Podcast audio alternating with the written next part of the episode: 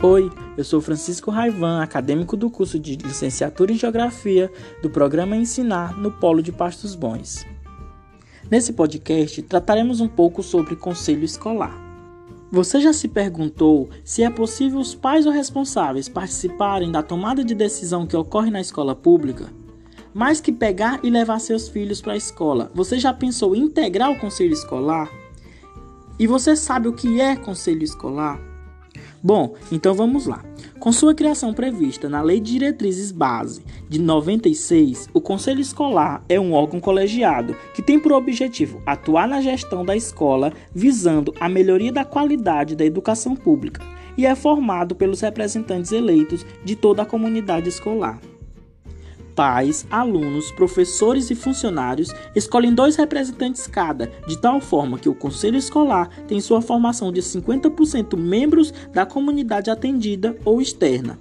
Pais, alunos, responsáveis, representantes de bairros, como representantes de associações de moradores, por exemplo, é, e 50% de membros de pessoas que trabalham na escola ou comunidade local, diretor, pedagogo, professor e funcionários. Esses representantes são organizados em grupos denominados segmentos. Por exemplo, o segmento dos professores é formado por um professor titular e um suplente. O segmento dos pais, o responsável, é formado também por um titular e um suplente. E assim em diante, até formarmos um conselho palitário entre as pessoas que são atendidas pela escola e as pessoas que trabalham nela tendo assim o número de conselheiros de acordo com o número de alunos atendidos e uma divisão igualitária do poder dentro do conselho escolar. Esses conselheiros possuem inúmeras atribuições na escola e o foco principal é contribuir para a melhoria da qualidade da educação, razão da existência de qualquer escola. Por isso, o Conselho Escolar possui as funções deliberativa, consultiva, fiscalizadora, mobilizadora e pedagógica. A função consultiva acontece quando o conselho escolar emite uma opinião sobre determinado assunto da escola, por exemplo, diante do problema estruturais, quais consertos são prioritários para serem realizados, quais equipamentos pedagógicos precisam ser adquiridos para melhorar a qualidade do ensino. A função deliberativa é muito semelhante à consultiva, porém ela possui efetividade de implementação, sendo uma decisão do conselho escolar que deve ser respeitada e seguida por todo após amplo debate.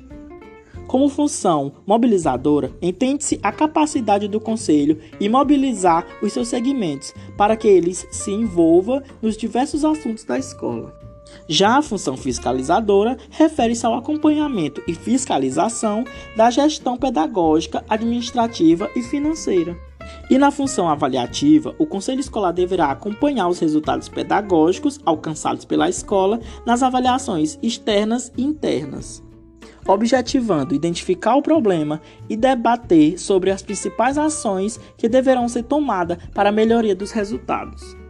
É importante lembrar que os pais ou responsáveis precisam saber quem os representam no conselho escolar para que possam acompanhar as discussões que são realizadas nas reuniões e que a cada dois anos esses representantes podem ser substituídos, sendo que qualquer integrante da comunidade escolar poderá se candidatar no seu segmento. Por fim, o documento oficial que normatiza o funcionamento do Conselho Escolar, desde os mandatos até a forma como deve ocorrer o processo de escolha dos seus membros, é o seu estatuto. E a participação de toda a comunidade é o mecanismo mais importante de uma gestão democrática, que se afetiva em um trabalho coletivo, onde as decisões não estejam centralizadas numa pessoa e passe a ser do conselho escolar.